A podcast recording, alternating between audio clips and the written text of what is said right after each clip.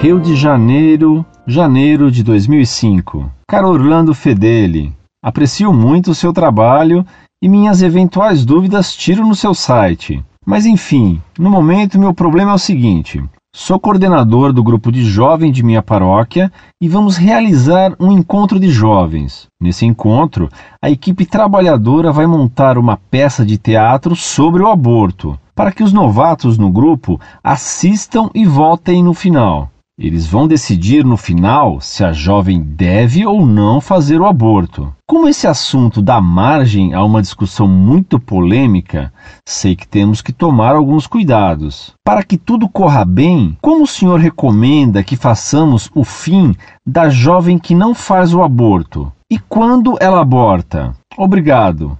A paz de Cristo e o amor de Maria.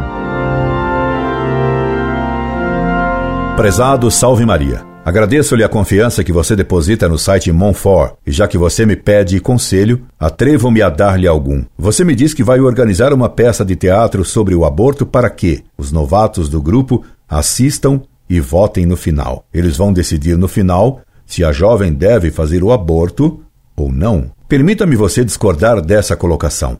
Nem os veteranos, nem os novatos podem decidir o que é certo ou o que é errado numa questão moral e muito menos pelo voto. A maioria não decide o que é certo ou o que é errado. As coisas são como são. Na Revolução Francesa, certa vez, num clube, se votou se Deus existia, e Deus teve só dois votos. Você acha que Deus, então, deixou de existir? Qui habitat in celis irredibitur eis, diz o Salmo. Aquele que habita nos céus ria-se deles. E ria-se também da votação deles. O aborto é crime condenado pela lei natural, pela razão, e pela Igreja Católica. Ninguém tem nada que votar e decidir nessa questão. Ainda que todos os homens, unanimamente, aprovassem o aborto, ele continuaria crime. É Deus que condena o aborto no quinto mandamento: não matarás. O feto é um ser humano e tem direito à vida. Meu caro, já que você é católico, veja que quando Nossa Senhora concebeu a Jesus